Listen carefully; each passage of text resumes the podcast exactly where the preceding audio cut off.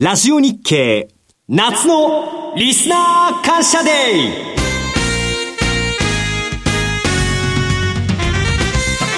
マーケットアナライズホリデー。皆さんこんにちは。松尾英里子です。海の日の今日皆さんいかがお過ごしでしょうか。この時間はマーケットアナライズホリデーをお送りいたします。パーソナリティは金融ストラテジストの岡崎良介さん。今日は祝日ですね。はい。海の日でしたっけ？そうです、はい、岡崎良介です。今日もよろしくお願いします。えそして株式アナリストの鈴木一之さんです。いやお暑うございます、はい、鈴木一之です。どうぞよろしくお願いします毎週月曜日午前11時35分から放送しているマーケットアナライズマンデーですが今日は1時間のスペシャル番組としてお送りしてまいります。すごいですね1時間はね。はい。えー、ラジオ日経夏のリスナー感謝デーの特別番組としてお送りします。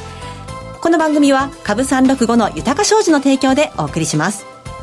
えさて夏本番ですね。暑いですね今年もね。暑いです暑いです。はい、はい、あの岡崎さん、はい、どうしました？これね、ええ、よく気がつきましたね。あの私の今あの鎖骨のあたりが赤く腫れておりまして。はい。これあの一昨日の話なんですけどね、えー、某地下鉄某つけなくてもいいか、えー、地下鉄で某駅、まあ、銀座です。銀座周辺ですけどね、はい、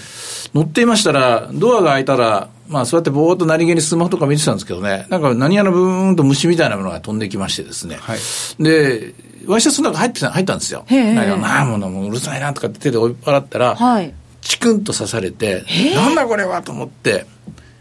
ヒヤリじゃないです、だから。ヒヤリじゃないですよ。チクン、蜂ですか？蜂です、蜂です。あの辺り、蜂いるんですね。蜂に刺されたんですか？蜂刺されたんですよ。真っ赤ですよ、それ。真っ赤なんですよ。だから最初痛かったんですけどね、えちょっといろいろこう塗ったりして、まあ、1日ぐらい痛かったですけどね、久しぶりでしたね。子供の頃はよく刺された思い出があるんですけどね。よく刺されたんですか？記憶 あります、あります。電車の中で？電車の中です。異常気象かな、なんて思ったりする、今日この頃ですけど銀座で。ちょっとした夏の事件ですね。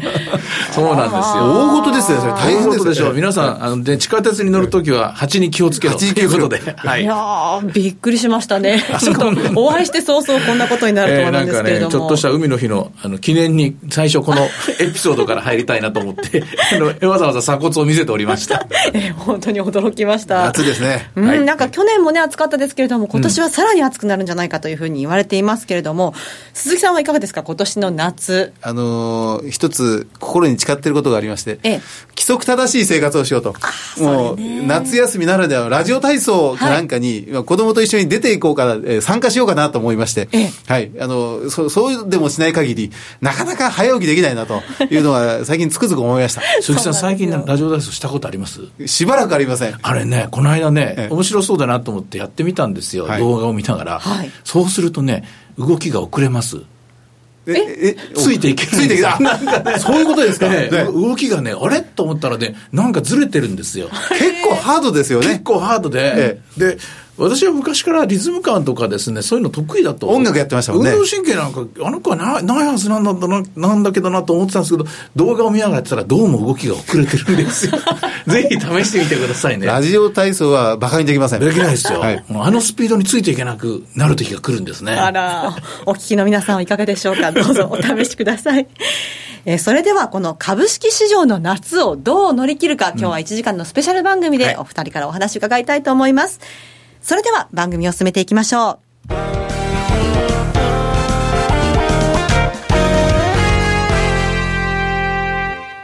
ニューヨークダウ今後のストラテジー。さて、この時間は今後の投資戦略を聞いていきたいと思います。えー、今日はですね、祝日の特別番組ですので、株365におけるニューヨークダウと日経平均の取引について、えー、それぞれのストラテジーを岡崎さん、鈴木さんに伺いたいと思います。では、まずはニューヨークダウからいきたいと思いますが、はい、えー、今後のニューヨークダウの動き、どうなるんでしょうか、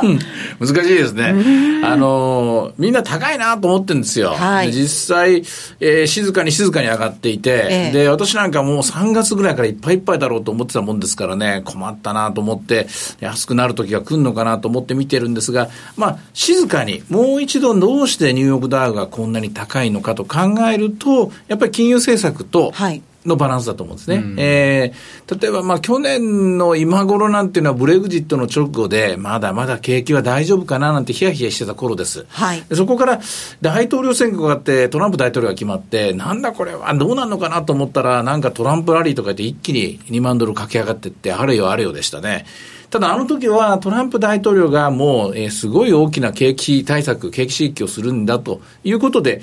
えー、株式市場上がってたんですが、今はどうもそれとは違う。あの時のストーリーとは全然違うストーリーで株は上がってるんですね。うん、じゃあ今のストーリーは何かというと、アメリカの景気はそこそこ順調だと。はい。で、えー、金融政策の方は今、あ他の、他の国々に先駆け、先駆けて、正常化の道を歩き出している。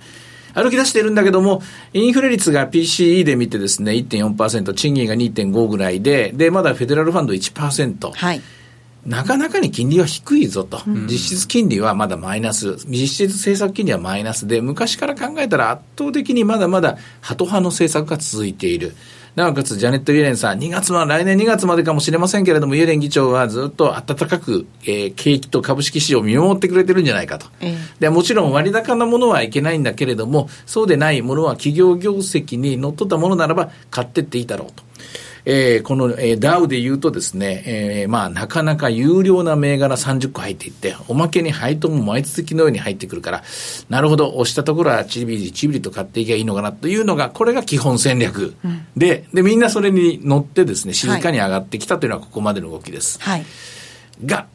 まあね、はい、私、岡崎亮介としては、そればっかりじゃないだろうというのをやっぱりラジオでお話したいのが、まずはやっぱり金利が上がってくるかどうか、すぐに政策金利は次の9月まではないでしょうし、上がってこないんですが、なんといってもテレビでもラジオでも何度もお話している今年中に、えー、始まると言われているバランスシートの縮小ですね。はい、はいで、そしてまあ、長期金利が上がってくるのかどうか。で、バランスシートの縮小に関しては、これあの、かの有名な JP モルガンの CEO、えー、会長が、のジェイミー・ダイモンが、この間、11日でしたかね、パリの記者会見で言ってましたが、珍しく彼が弱気になって、うん、一体何が起こるのか、これから我々もわからない、自信が持てない。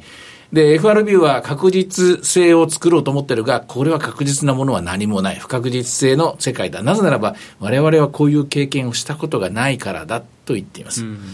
本当に正直にその通りだと思います。私もだからこそ、このバランスシートの縮小が始まったときには、あるいは長期金利の上昇があるときには、一旦、えまあ、黄色の信号、あるいは赤信号が灯るときがあると思います。まあ、そうでない限りにおいては静かなスピードであれば大丈夫だと思うんですけども、この金利の動きに注意を払って、そして、まあ、バランスシートの縮小がいよいよ始まるぞというときは、一旦立ち止まった方がいいんじゃないでしょうかね。今言えるのはそこまでですね。あの、私は、その、ストラテジッ的なことは よく分かんないところはたくさんあるんですよ。あの、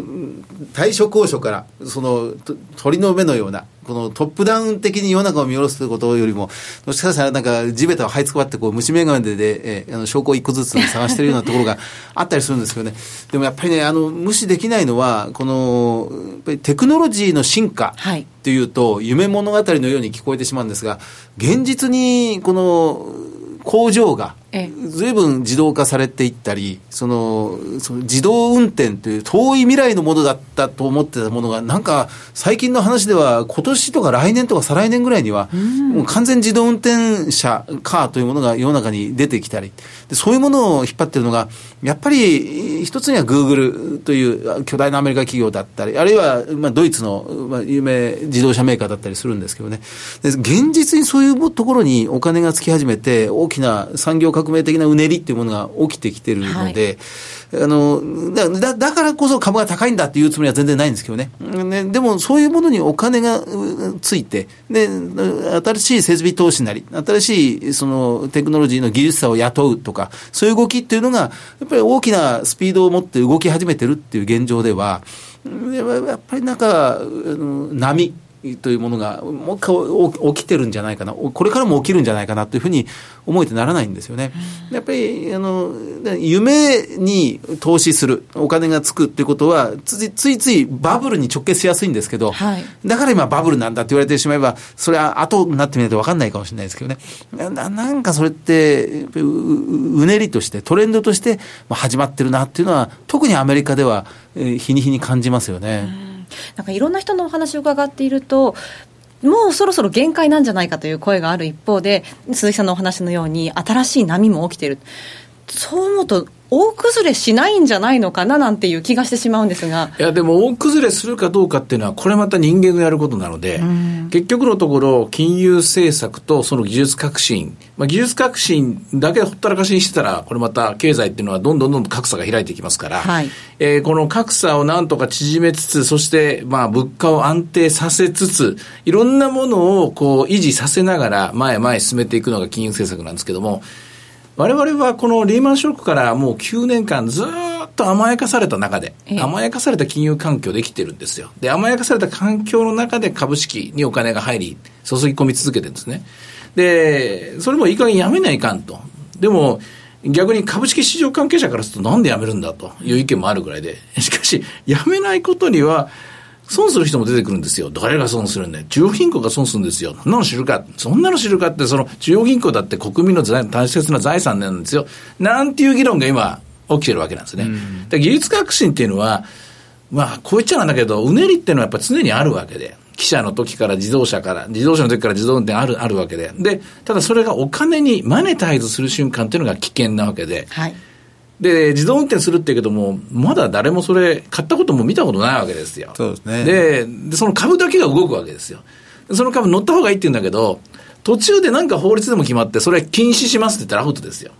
ですから、そのあたりのところは、本当に商品化して、本当の道筋が見えるまで買わないという人もあって当然だし、実際に試してみて乗ってみないと分かんないっていうですね、まあ、老練な投資家たちも大勢いますしね。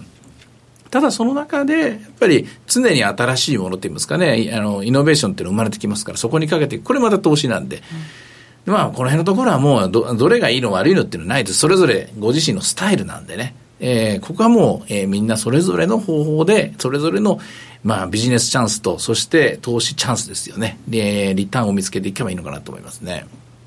ニューヨークダウの上昇、それから先、うん、あの下落を先取るためには、どんなことに注意したらいいでしょうか？えっとね、今回ね、今、今今で言うとですね、はい、金利の主人公が、どうも FRB ではなさそうなんですね。ずっと FRB 見てましたけども、6月の動きを、皆さん、もしまあ、金利の動きを見てる人がいたら、世界中の、えー、6月の10、6月1か月間の10年金利の動きをちょっとつぶさに見てもらいたいんですが、いろんなイベントがあって金利は上がったり下がったりします。例えば、小売売上統計が悪かったんで、6月24、25でしたっけね、利上げがあったんですけども、金利は下がりました、直近に。ところが、27日には金利がぴょんと上がります。これはなぜか。これは、ドラギ総裁ですね、ECB の、えー、こちらの方が、まあ、利上げ容認発言といいますかね、インフレが進んでいるよという発言、それからまあ、その日に行われたフランスの30年もの国債が不,、えー、不調に終わったとか、あるいは、えっ、ー、と、6月のあれは9日10日でしたっけね、ECB の理事会、えー、議事録ですね、内容を見てみたら、えー、今にもテーパリング始まりそうになってますかね、もう量的緩和やめそうな話になってた、等々の話があって、ヨーロッパの金利、ドイツの金利が中心にどんと上がった。上がった途端に今度はイギリスが上がった。上がった途端に今度アメリカが上がった。全部一斉に27日から上がっていて、えー、明らかにこれは震源地がヨーロッパになってるんですね。つまり、アメリカの方はアメリカでバランスシートの縮小を計画まで出して、できるだけ不確実性がないようにして、えー、金利の正常化を目指しているんですが、ヨーロッパの方はというと、これまた同じようなことで探りを入れながら、どうやったら金利は上がらないで、不確実性にならないで、そして正常化に向かうことができるのか、これを今試しに入ってるんですね。はい。ですから、むしろ今は震源地としてはヨーロッパの方が注目される。なぜかというと、ヨーロッパの今までの2014年の6月からの金融の引き締め、かれこれ3年ありましたけども、マイナス金利の導入、そして量的緩和、この中でヨーロッパって一つじゃないでしょう。ええみんなドイツの再建に追っかけるみたいにして、イタリアもスペインも何もかも下がったんですよ。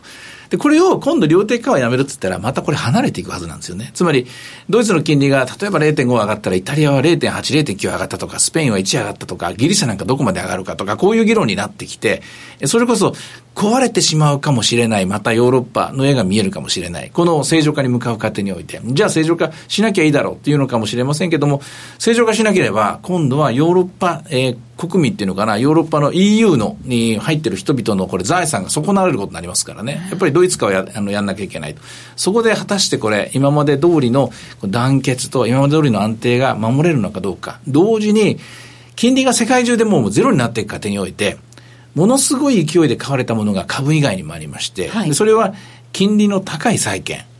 例えば、社債であるとか、あるいはハイルド債。特に欧州でもこのハイルド債はアメリカ以上に買われたんですね。このアメリカ以上に買われた債券利回りがおそらく今度正常化に向かう道、今までは非正常化、非伝統の道を歩くゆえに、そういう信用リスクも買われてたんですけども、反対方向に向かって今度は下り坂を行くように進むとですね、今度はそうしたものの金利が上がってくるでしょう。で、ハイルドの利回りが上がると、これはヨーロッパの株式市場にストレートに影響を与えます。で、ハイルドの、ヨーロッパのハイルドが上がればアメリカのハイルドにも影響を与える。等々、えー、これまた、えー、なん、えー、一難去ってまた一難なんですけども、えー、震源地としては、ひょっとするとこの夏、まあ、9月ぐらいからだと言われてるんですけども、えー、ヨーロッパに目を向けなきゃいけないところに、今、我々は差し掛かっていると思いますね。なるほど。9月あたりと。はいはい。いうことですか。わかりました。えー、リスナーの皆さん参考になりましたでしょうか以上、ニューヨークダウ今後のストラテジーでした。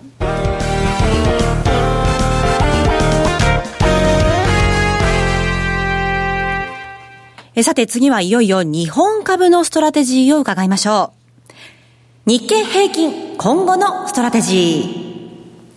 えさて、今後の日経平均です、今度は。うん、日経平均、どう動いていくんでしょうか、やっぱりアメリカとの連動なんですかね？アメリカ株と連動しなくなってますよね。今、嫌な動きでしょ。うん、つまり、この間、円安114円台まで上がったんですけど、はい、動かなかったでしょ。そうですね。で、誰も説明しないですよね、それね。あまり、まあ、切り離して。やっぱり私はね、都議会議員選挙だと思うんですよね。はあ、都議会議員選挙、うん、あそこから流れが潮目変わってきてると思うんですね。で、どういうことかっていうと、あそこで、やはり、これひょっとすると、アベノミクス以前の問題として、安倍政権は、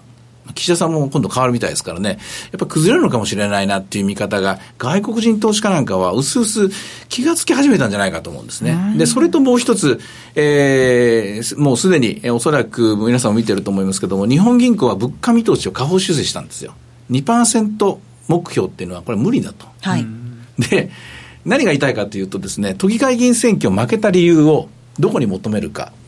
まあ、あれをね、あの、某議員のせいだとかですね、某大臣のせいだとかね、まあ、いろいろそういうイベントものといいますかね、個別事象に理由を求めるのは簡単なんですが、私はそうではないと思うんですよ。やっぱり、アベノミクスがうまくいかなくなったからだと思うんですね。アベノミクスに期待して、自民党政権はここまでみんなに政権として委ねられたと思うんですけども、アベノミクスミクスがうまくいかなくなった、その象徴が何かっていうと、賃金が上がらない。はい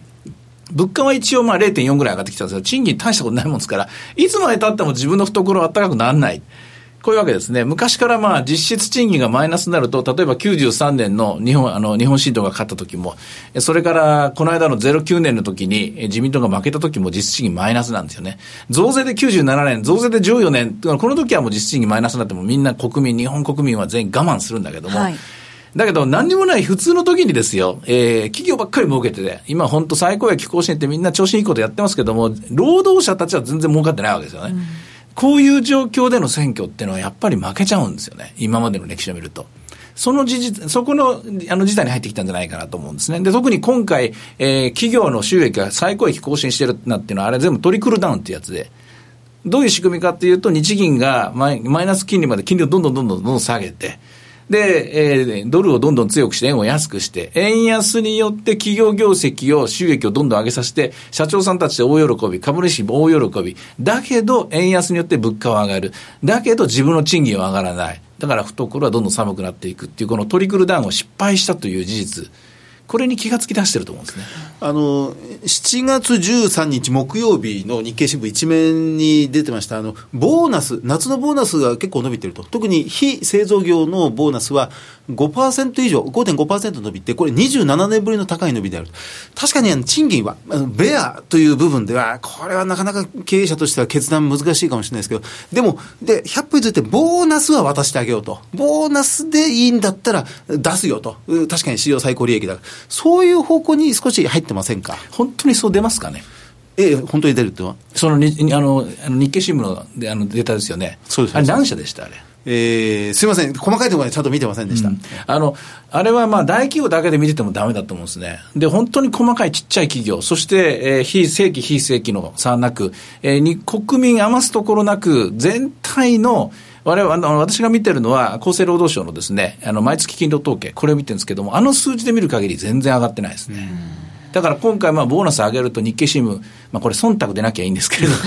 書いてますけれども、本当にその通りの数字になって、国民生活がプラスの方向に行くならば、じゃあもう少し付き合ってみるかな、アベノミクスにと思うかもしれませんが、ここまでの足取り、で、ここまでのこの都議会議員選挙の見方を見ると、あれあれ、本当にこの人たちについてっていいのかなと首をかしげ始めている国民、そしてこの首をかしげている国民を見て、これは本当に信頼できるのか、またねじれた国になんじゃないのかと思って、えー、外国からのお金が6月の第1週って、まあ、売りなんですよね、うん、売り越しになってるんですよ。で、もっぱら日本の年金とか、そういうお金で株を上げた、えーえー、ごめんなさい、7月の第1週です。7月の第1週ですけどね、前の売り越しになってましたからね。あの、これは財務省統計の方ですけれども、えー、それで見ると、えー、外国人投資家もちょっと懸念をし始めているところじゃないかと思います。私はこの、その、政権のところがこの夏一番心配ですね。うん確かにあの支持率が下がると株価は100%に近く下がってしまいますが、今、アベノミクススタート以降では2番目ぐらいに低い支持率になってきましたもんね。となりますと、この日経平均にはどんなふうに、どんなタイミングで反映されてくるんでしょうか？あの円安で、円安を期待して、はい、えー、相場に乗る時代っていうのが、大変うまくいったんですけども、今ちょっとそういう時代じゃないですね。えー、むしろ日経平均というのは225社あって、で、今回、まあ、東芝が降りて、えー、っと、成功エプソンでしたっけ？入るのはね、入ってきて、あの、またこれ、あの、模様替えするんですけどもね、225個の会社全部、全部ですね、あの、名あの業績がどうなるかっていうの大変です。はい。これは大変なんで、3つでいいと思うんですね。3つっていうのは、例えば自動車のトヨタ、あるいは電気のパナソニックですね。で、あとは三菱 UFJ。この3つぐらいでいいから、えー、業績がどうなってるのか、大きいとこ3つ。あとはまあ、もちろんソフトバンクとか、えー、ファナックとかこういうのもあるんですけども、業績的、あの、業種で言うとやっぱり、えー、家電、電気と、それから自動車と、えー、それから金融ですね。この3つがやっぱり動いてこないと。まあ、電気は前動きましたけどね、自動車と、えー、それからまあ、銀行が上がってこないと、やっぱり2万円が次の、2万円を通過点として次に行こうというシナリオっていうのはなかなか前に進まないと思います。いや、よくわかりました。日経平均今後のストラテジーのコーナーでした。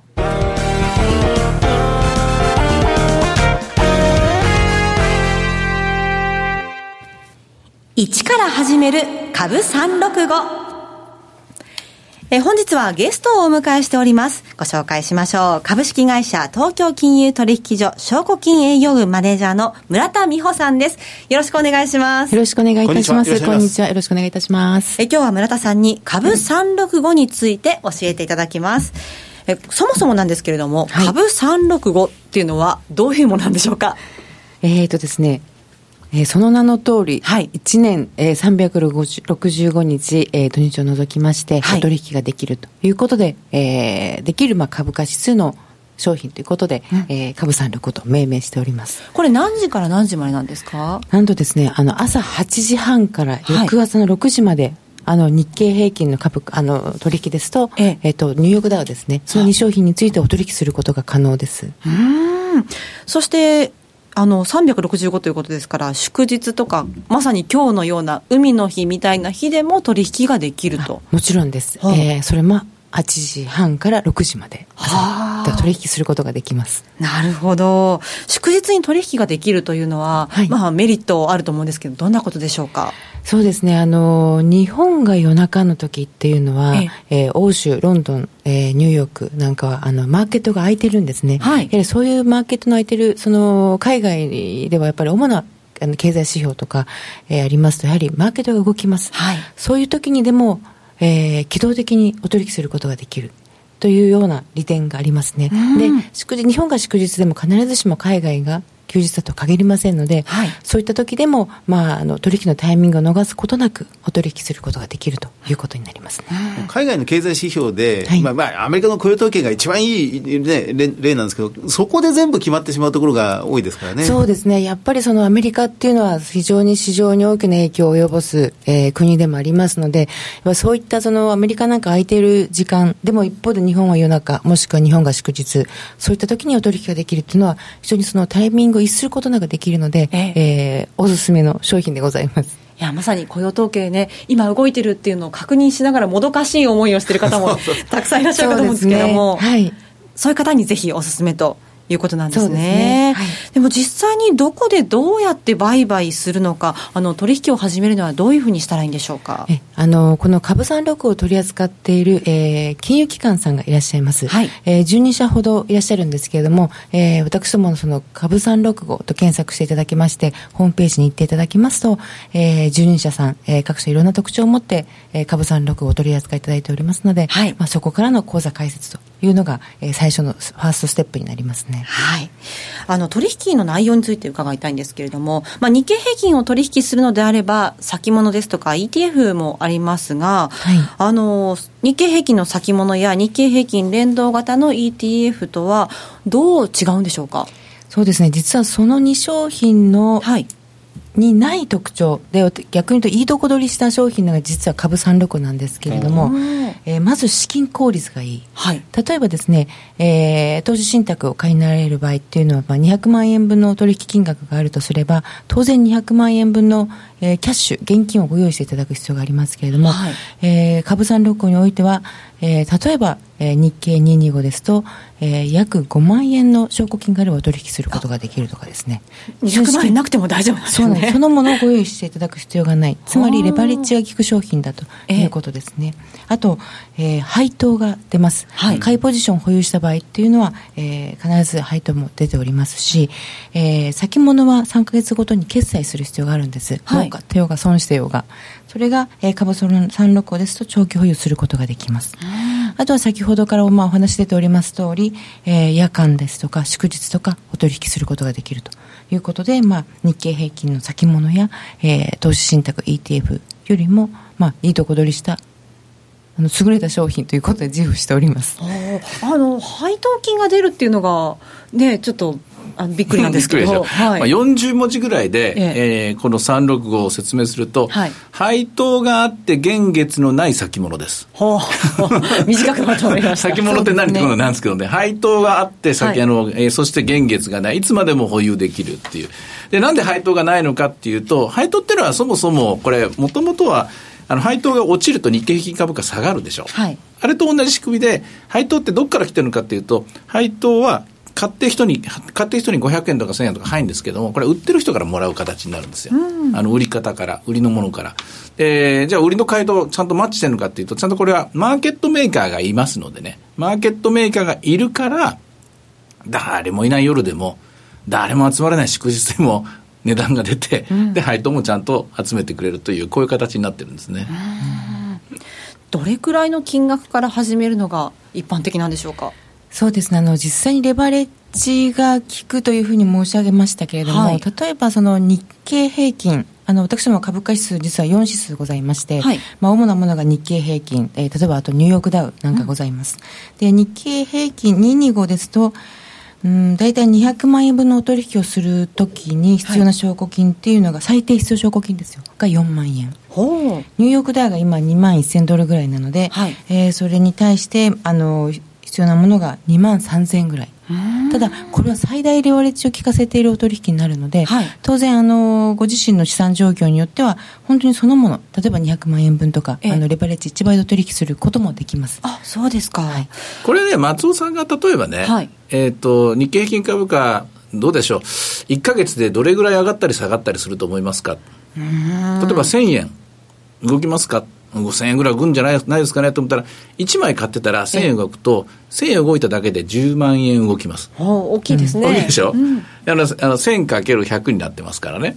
じゃあ、10万円動くんだったら、やっぱり10万円以上のお金入れとかないと危ないでしょ？そう、ねはい、そうやって、まあ、分かりやすく順序立ててですね、自分のイメージで、まあ、できればまあ、そうですかね、スタッフの方に質問するのもいいでしょうけどもね。で、200万円割る10で20万。200万円割る5で40万。まあ、こんなもんで計算してみればですね、大体こんなもんでいいかなっていうのが、やってるうちに分かると思います。でも、一番最初からですね、まあ、それこそ5万円ぐらい入れてて、5万円入れてるってことは500万逆いっちゃったら、はい。あの500円動いただけで なのなくなっちゃいますので、ね、そうなんですよね。500円ぐらいは動きますよ、そりゃ。えー、ですからね、そのあたりのところはね、えー、少し、えー、それこそメモ用紙に書いてみて、はい、あこれぐらいかっていうのを見てもらえば、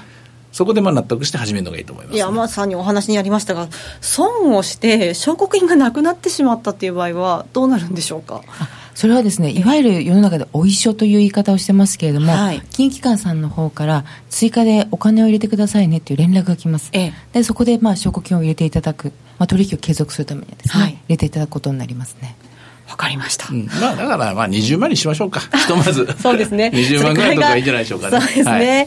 はい、あと、あの、お話にありましたが、ニューヨークダウ、はい、あの、株365の取引ができるということでしたけれども、これはドル建てでの取引なんですか？いえ、実はですね、ここがまた一つのポイントなんですけれども、ニューヨークダウを取引するにあたって、実は円価換算でお取引ができるんですね。あそうなんなので、まあ、2万1000ドルかける100ということで、はい、210万円。はい円でお取引することができます。なので、通常あの海外の投資信託なんかやっていただいて、まあ、売却するときなんか、為替レートなんかを気にしなきゃいけないですよね。そうですね。買った当時の、えーね、ドル円いくらだったとか、はい、そういったことを一切気にする必要がなく、えー、ドル円建てであの換算されるので、うん、非常にこう損益が計算しやすいそうです、ね、ということでご評価いただいてますね。いや為替の影響を考えると なんかこう頭の中が数字でいっぱいになってしまってね。でなんでまたこんなことができるかというとまたこれまだマーケットメーカーがいるからで、ええ、マーケットメーカーが円建てであ今、ニューヨークダウ買いたいんですけどって、岡崎さんお願いしますって、岡崎証券のところに来たとして、はい、マーケットメーカーがですね、じゃあ、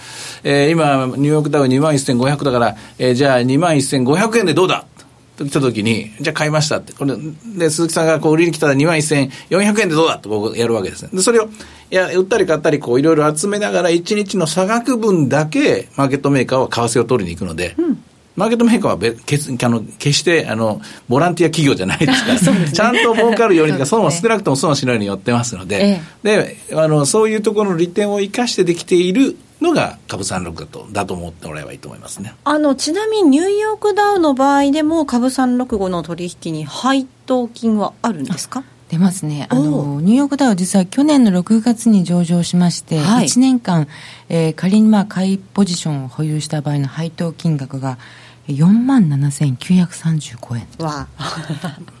去年の今頃ってまだニニニニューヨークダウ2万に、えっと、2万円のとこ行ってないですよね。行ってないですね。えー、っと、だから、やっぱり2%以上回ったんですかね。いや、いい利回りですね。で、それにさっき言ったレバレッジかけてると、はい、例えば、10倍かけてたら、20万でやってたら、20万で200万のもの買ってたら、ええなんとなんと、利回りが2%じゃなくて20%になってる。そうですね。まあ、去年の今頃ニューヨーク1万8500ドル。そうそうそうそう。で、180万で買って、で4万でしたっけ？4万。そうですね。約5万円ですもんね。5万円もらって、うん、であの最初に証拠金20万入れてると20万円の証拠金で5万円もらって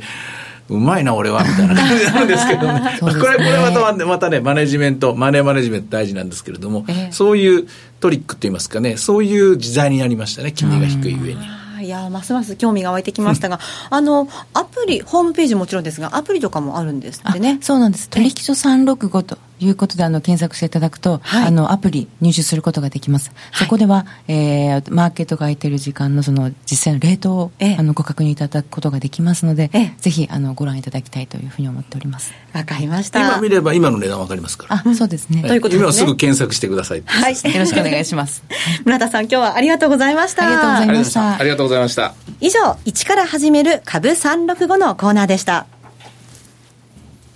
それではここで、豊か商事からセミナーのお知らせです。今週から3週続けて、毎週土曜日にセミナーが開催されます。いずれも12時半会場、午後1時開演です。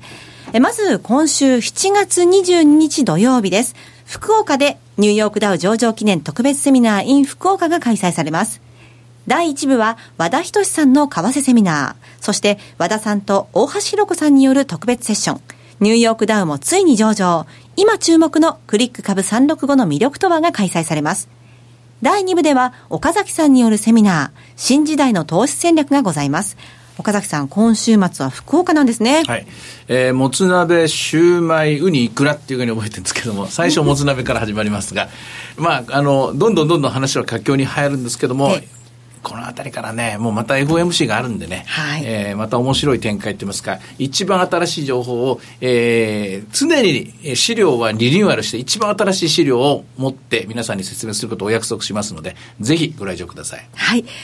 会場は博多駅が最寄り、サットンホテル博多シティ内5階、TKP ガーデンシティ博多高千穂です。ご応募は、豊か商事福岡支店。フリーコール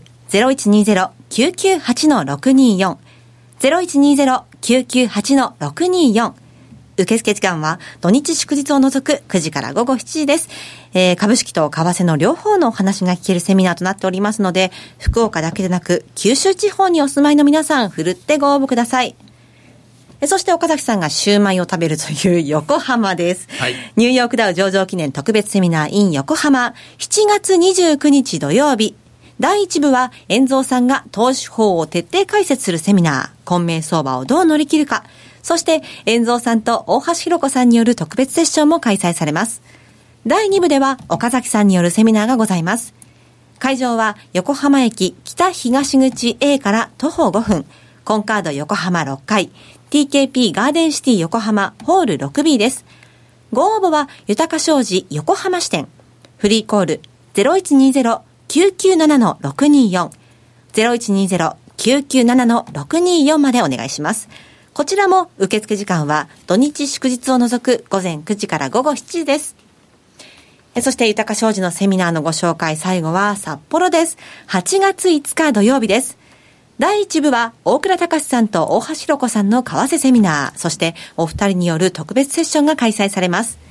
第2部では、岡崎さんのセミナー、新時代の投資戦略がございます。会場は TKP ガーデンシティアパホテル札幌エメラルドです。ご応募は、豊か商事札幌支店。フリーコール0120-191-365。0120-191-365までお願いします。受付時間は土日祝日を除く午前9時から午後7時です。なお、それぞれのセミナーでは商品の勧誘を行うことがあります。以上、株365の豊か商事からセミナー情報でした。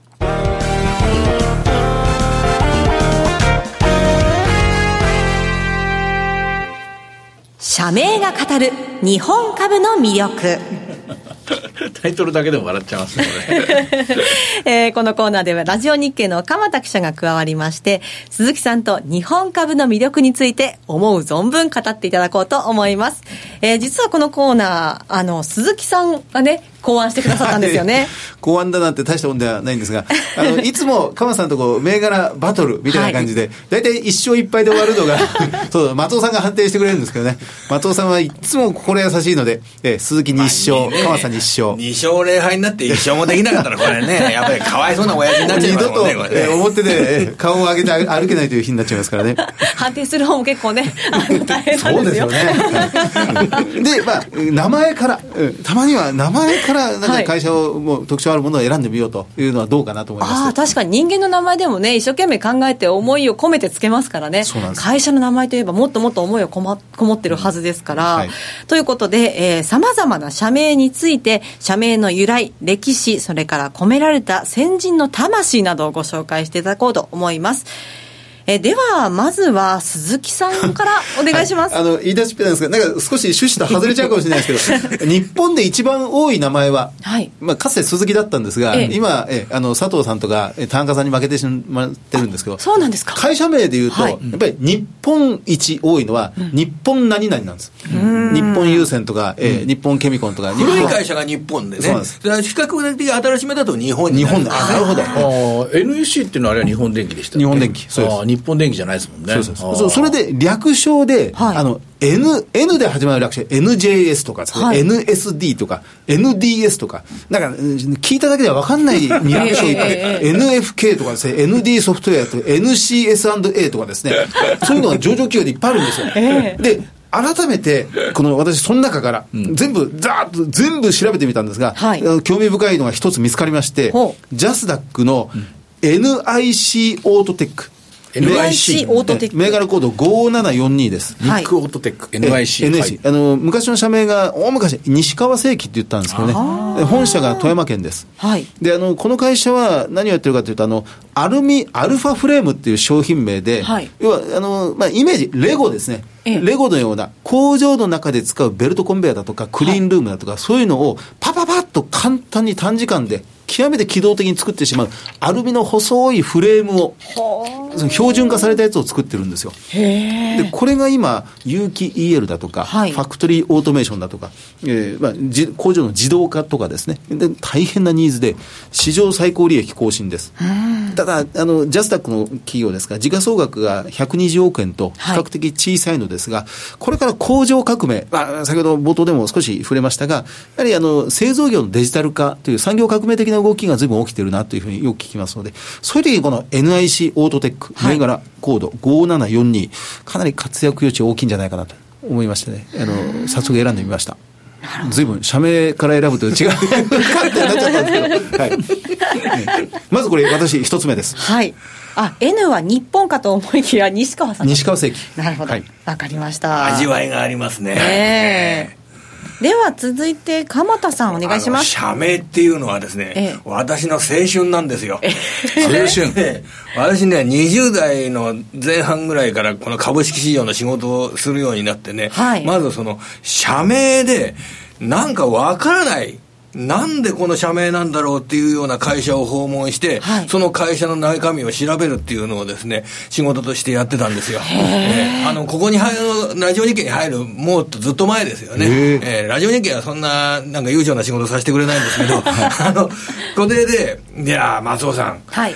日本カ、日本カーリットって会社があるんですけどね。あります。カーリットってなんだかわかります？これ。すいません。これね。わかりません。僕も全然わからないで、カーリットで何ですかって伺いに行ったら、これ、ダイナマイトって知ってるでしょ？ええ。ダイナマイトと同じように、火薬の種類でカーリットっていう種類があるんですよ。というふうなことを伺って、そして日本カーリットの主要の工場、その爆薬を作ってた、火薬を作ってた工場っていうのが、横浜市の、あの、旭区と保土ヶ谷区にまたがるような結構でかい工場がその時ありましてね、はい、昔。そこで、あの、周りに、えー、建物がないようなところで広い工場で火薬を作っていた。ああ、だから広い工場が必要なのかというようなことで、あで実際そこの保土ヶ谷区のその工場っていうのはね、あの、私が出た出身高校の近くにあった。ね。加藤さん、あちらにご出身ですもんね。そうそうそれで、まあ、それは関係ないんですけど、それで、カーリットっていうのを学んだことがあるんですよ。じゃあ、ね、松尾さん、はい、次です。はい。住友ベイクライトって会社があるんですけどね。ベイクライトってなんだかわかります？株価は今すごく上がってますけど、これはね、あの、有名な会社ですけどね。ねあの、ベイクライト。これは、難しいでしょう、これ。な、何の材料なんです？ベイクライトベイクライトっていうのは、あの、プラスチックの一種で、うん、またの名をフェノール樹脂というそうです。まあ、それはいいんですけど、はい、ベイクライトっていうのは、あの、プラスチックの元祖に当たるもので、はい、はい。えー、これ、ベイクランド博士が開発したから、ベイクライトっていうそうなんですよ。でプラスチックの元祖。松尾さんはやっぱりね、出身した側の会社からすると元祖ドッキリカメラが得意ですよね。そうでしたね。その、プラスチックの元祖がこのベイクライトということで、ぜひ覚えておいていただきたいと思いますが。はい、で、その何なんだっていうと、耐熱性に優れた、あのあの、プラスチックがベイクライトでして、はい、あの、うな重とか食べるときに、はい、あの、温かいご飯入れるじゃないですか。あの重箱。あの重箱で、ちょっとね、あの、庶民向けに、あの、買えるようなプラスチックの重箱。ありますね。あれがベイクライト。で、ご飯とかも、あの、わ、あの、お茶碗ですとかも割っちゃったりしたら、あの、お味噌汁入れ茶碗割っちゃったりしたら困るじゃないですか。はい、それで、そうすると、プラスチック製のものを使ったりするんですよ。はい、そこをね、あの、お茶碗が、あの、プラスチック製だと、あれこれひょっとしたら、ベイクランド博士が開発したベイクライト製かなというふうな、あの、受け止め方をすると、なんかすごく、あのー、子供に対して話せるような話になりません？か、ね、なんか、ええ、大リーガーのなんかこう、3番バッターの名前みたいでかっこいいですよね。ベイクライト博士。ベイクライト。え、どこの国の人なんですか？ベイクランド博士はですね、これね、ヨーロッパの方の人ですね。ヨーロッパの人。全部ヨーロッパの人。すごいよ。なんか、ずいぶん調べたなって。で、で、ベイクランド博士はいいんですけど、うん、じゃあね、アメリカ人、岡崎さんの得意のアメリカ人のパーカーさんが発明した、えー、素材。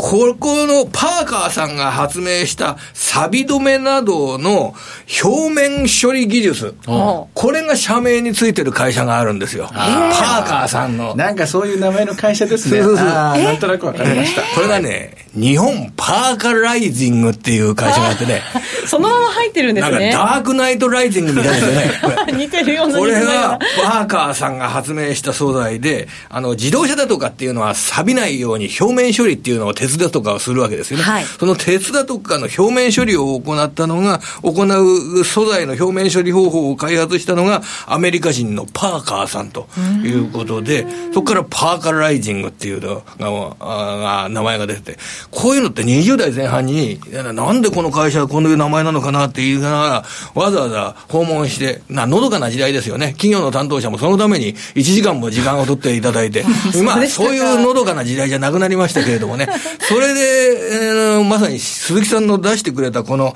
社名が語るっていうコーナーはね、はい、私の青春だと いうことを申し上げたかったし、ね、それで採用してもらいたんですよ、私の。ボツにならなくてすみません。いや、面白いですね。では、続いて、また、あの、鈴木さんお願いしてもいいですか、はい、もう一つ、あの、パンチ工業。はい。パンチ工業っていう。いいの持ってきましたね。そうそう銘柄コード6165。はい。気がついたらいつの間にか東証一部になったんですよ。はい。パンチ工業って、まあ、これね、ちょっと冷やかしてるわけではないですが、なんかパンチパーマっていうのがあったりして、ね、これ随分、これで、やんちゃな会社なのかなと思ったら、とんでもない。あの、パンチってのは、要は、金型なんですよ。はい。日本の製造業の原点の原点と言われるような部分の、その、パンチという、まあ、押し出す側と、ダイ、ダイスという、受け取る側の、この、この組み合わせで、まあ、金属をどんどんと傾いていくんですよね。ここの部分ですので、ここが精度がきっちりしていないと、正確なものが作れないという、はい、もものづくりの根幹にある、まあ、品川区南大井という、まさにものづくりの、はい、まあ、現場にある工場ですよね。はい、でこれは、うん、さっきのあの NIC オートテックと同じように、まあ、工場の中の中に入っていくような、まあ、機械メーカーなんですが、あの史上最高利益更新、で社員4000人。で売上400億円、はい、やっぱりこれこれはね、あのまあ、PBR0.8 倍という、であのものづくりで金型という、まあ、コンマ何ミクロンの世界が問われるものを作っていく会社ですから、その社名から受ける印象ほど、そのやんちゃでも、なんでもなくて、にぎやかで、とても真面目な、きっちりした会社なんですけど、今、3D プリンターとか、はい、3D スキャナーとか、新しい技術を導入して、この金型でゴンゴンゴンゴン抜くってんではない最先端のものづくり、まあまあ、まさにメーカーズ革命ですよね、うん、そういう部分にもどんどん今出ていこうとしてる。パンチ工業。この会社は上場した時に結構地味な上場の仕方したんですけれども、その後ね、株価など堅実な動きになって、なんか地味に上場して、その後、しっかり育っていくような会社って、なんか、すごく僕好きなんですけどもね。私もそういうのがすごい、すごいここの会社もさっきの銘柄と同じように、どんどん株価今上昇している最中です。なるほど。では最後に私の方から。はい、お願いします。これ、社名と地名というような形で、はい、藤越っていう会社を、この、紹介したいなと思って、ロボットメーカーの藤越なんですけれども、はいね、この会社、まあ、あの、藤越自体の社名は仏典から来てるということがホームページに書かれてましたが、仏様。え今回、あの、ちょっとここ取り上げたいのは、社名が、地名になっている、藤越の富山本社がどこにあるかというと、はい、富山県富山市藤越本町1の1の1という場所にあるんです。1の1の1。じゃあ、松尾さん、トヨタの本社はどこにあると思います？トヨタ市。トヨタ市、トヨタ一番地。はいこれがトヨタの本社がある場所なんですよ。で、藤越は富山市藤越本町1の1の1。まさに藤越があるから、富山のその藤越本町っていう名前がついたという、そういう地名だと思うんですけど、その藤越が今回ですね、はい、決算発表の時に同時に明らかにしたんですが、今までは富山本社と東京本社が1社ずつ、そして、えー、2, 2社本社、日本社体制だったんですけど、富山の本社をやめて、東京本社だけにするとという発表をしたんですよ。そうなんですか、それなぜかっていうと、ロボットの技術開発をするために、人を採用しなきゃいけない、はい、いっぱい若い人を採用したい、大学院、大学生ですとか採用したい、ただ、本社が富山にあって、富山に3年間勤めるというというようなことになると、そんなに歓迎されないんだそうですよ、新入社員に。やっぱり大学4年生ですとかって、ね、彼女ですとかがいるってことは鈴木さんありますよね、これね。で、僕いな、私いなかったですけどね、大学4年生の時は。富山っていうと、まだ東京からだとね、この間セミナー、えー、ね、やりましたけれども、はい、2時間ぐらいで行けるんですよね。うん、だからそんなね、ご飯も美味しいし、いい場所なんだけれども、えー、ただ、新入生をこう取るというようなことになってくると、それがちょっとハンディみたいなものになってくる。なるほど。それで、東京本社一社にして、それで富山はあのは本社じゃなくなると。だけども、富山の製造状態だとかはあるんで、決して富山をないがしろにするわけじゃないんだよとか言いながらも、はい、でもそう言いながらもですね、富山県の人が多いんですって、当然ですよね。そうですあの、従業員で。まあそうですよね。で、ええ、その従業員に富山市の人が多いので、富山県出身者が多いので、ちょっとこの会社の中が、富山の色彩が強すぎる。それでこれから富山の人を、えー、採用少なめにするというようなことが明らかになって、それが結構ね、今、あの、北陸の方のメディアから批判を浴びているというのは、ちょっと話題にはなっていましたね。藤越なんですけれどもね、はい、このあたりのニュースなんですが、ただ、あの、考え方としては、ロボットの開発のために人が欲しい。それが、この愛着のある富山からあを離れるというような要因につながっているというのは、最近聞いた話の中で面白いなと思ったんですけどね。社名と地名。イメージ戦略みたいなものなのかもしれないですけどね。えー、そうですね。まさにそういう状態になってんだと思いますけど、ああ、ロボット、人が必要だ、ロボットのために。で、えー、藤越本庁なんて名前が付いている、そんな本社からが本社じゃなくなるというのが面白いなと思いました。いややっぱりこう名前にはいろんなドラマが詰まっているんですね。これやってみて楽しいですね、はい、楽しいです。これなんか別な機会でまたもっと時間かけしてちょっと1年ものでやりませんかそうですね。大体15分番組ぐらいでいいから、面白そうですよ、ね、シリーズで次から次へ、本当ですね。いいなこれ楽しいですね。ではここで岡崎さんに総評いただきたいと思うんですがいかがでしたか？いやもうあの聞き惚れました、ね、あそうですか？ありがとうございます。今あの話を聞きながら検索してそうなんだなんてね一人でうなずいててですね、で今度からねあの、僕もなんか調べてこようと思いました。ねなんか指標も面白いですけど、うん、やっぱ名前も面白いですね。アンチ工業はてっきり大阪の会社だと思いましたけど。そう、なんか缶ビールの、あの缶、パンチ工業の技術が缶ビールの缶が作れない。うん、あそうですね。もうこれから缶ビールを見たり、あと子供用の茶碗を見るたびに考えそうです、いろいろ。あ、これパンチか、ベークかみたいな。そうそうそうベークランド博士が頭に浮かびそうですね。はい、まあこうやってあの株式投資をしていても、その会社がどういう由来でそういう名前なのか知ってるだけでも、また愛着が湧いてきそうですね。うん、はい、ね、はい、今後の投資に皆さん役立てていただければと思います。鎌田さん、ありがとうございました。ありがとうございました。ありがとうございました。以上、社名が語る日本株の魅力のコーナーでした。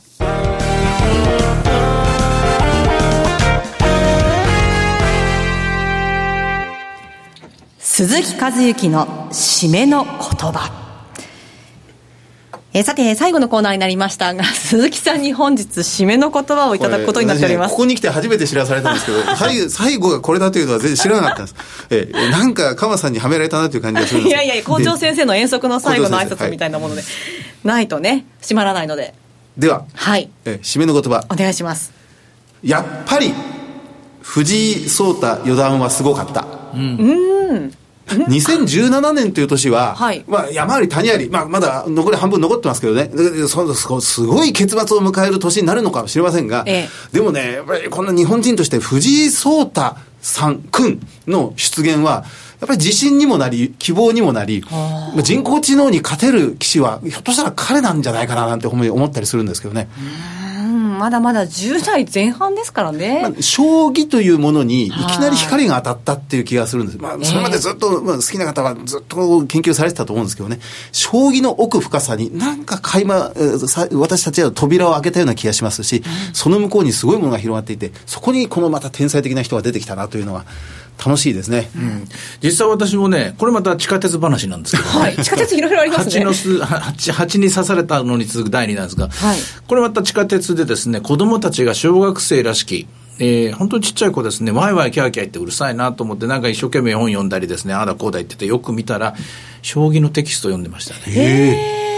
やっぱり広がってますね。子供が。うん。やっぱりああいうこう、ブームっていうのか、商品、まあマーケティング、うん、っていうとなんか大人の世界でつまんないんだけど、やっぱり時代を作っていくのは若者たちであったりとか、何かこういうヒーローの出現によって、それまで閉ざされたものがドーンと開くみたいな現象。実際まあ、あの、テレビでは、えー、将棋連盟とか、将棋道場とかに子供たちが行ってるっていうのは、へえ、そうなんだって笑って見てましたけども、目の前の子供たち、それも一人や二人じゃないですよ、5人、6人がワイワイガヤガヤ言いながら将棋の話をしてるってのを見て、なんか微笑ましく思いました。すごいですね。うん天才しかいないんですよね、あの将棋の世界っていうのは。天才しかいないところに、まあ、なんとか名人、なんとか清ってたくさんいる中で、いきなり14歳が、うんそ次々と破るという、その突然変異っていうか、そそこの訓練の過程もまたね、ソフトで鍛えたとか。その14歳の子がいることで、14歳よりも年下の子供たちは、まだ10歳だから、あと4年で自分もできるかもしれないとか、4歳の子はあと10年かければできるかもしれない。つまり、同じ人間で、同じ子供なんだからっていう発想になるんでしょうね。で、一人の天才の下には、その下には何万人、何十万人、何百万人という盆栽がいるはずなんですけど、凡人が。でも、凡人たちちが結局この大きなベースを作って一人の天才が生まれる、はい、そして一つのマーケットになるんだとしたらやっぱりヒーローの誕生天才の誕生は大事だと思いますね。そうですねあのちなみにですが、今日の番組、一応ね、あのマーケットアナライズホリデーということで、マーケットのお話をしてきたんですけれども、株の話なんですけどね。はい、あの今のはちょっと株とも関係があったりするんでしょうか？全然関係ありません。ありません いやいや、だけど、例えばウォーレン・バフェットという頂点がいたりとかですね、はい、それこそヘッジファンドのビル、あの、えー、それこそジョージ・ソロスがいたり、いろんなヒーローいるじゃないですか。日本の中でも実は個人投資家の中で、いろんな人がやっぱりこうこの番組とかのきっかけで知り合うなと思うんですけど、本当にすごい人が育ってますよね。すごい人が育って育っていて、おそらくその、すごくない人もその数倍、数十倍、数百倍いるんだけれども、でも、そういう人たちが参加してこないと、裾野は広くならなくて、そしてまた頂点も高くならない。こういう現象だと思いますね、これまた。まだまだね、やっぱり14歳、15歳とかっていう年齢で、あの偉業を成し遂げてしまう、あの涼しげな顔、そうですね。ねこ、これからの可能性を楽しみにしたいですしね、え。ー、一緒になってこう成長していければなので、おじさんは、と思っちゃうんです一緒になって成長しますよ、彼の発言のおかげで、私はセミナーでしょっちゅう、妨害の喜びですっていうようになりました。あの鈴木聡太君が使った妨害っていう言葉、あの望む外っていう感じあるじゃないですか、はい、こんなふうに使うのかと思って、あちこちで使ってますね。いや、本当に知らないことも 教えてもらいましたけれども。いやあのー、本当にね、なんか、今の閉まったんでしょうか？あまり閉まってませんね。今、もう一つあるんですか？えいや、もう、あんまりないんですけ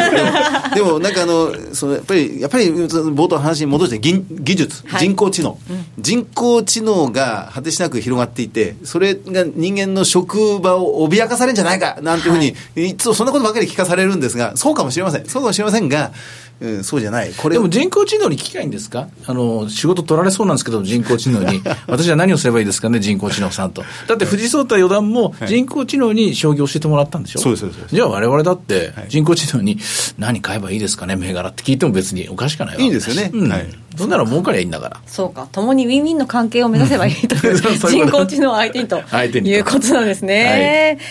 はい、いやお後がよろしいですか、ね、しまったということで、はい、ありがとうございました。さて海の日今日お送りしてまいりましたマーケットアナライズホリデー。そろそろお別れの時間になりました。なんだか動揺してしまいましたけれども。えここまでのお話は？岡崎良介と。鈴木一之と。そして松尾英里子でお送りしました。それでは皆さん今日も良い一日をお過ごしください。この辺で失礼いたします。さよなら。この番組は株365の豊商事の提供でお送りしました。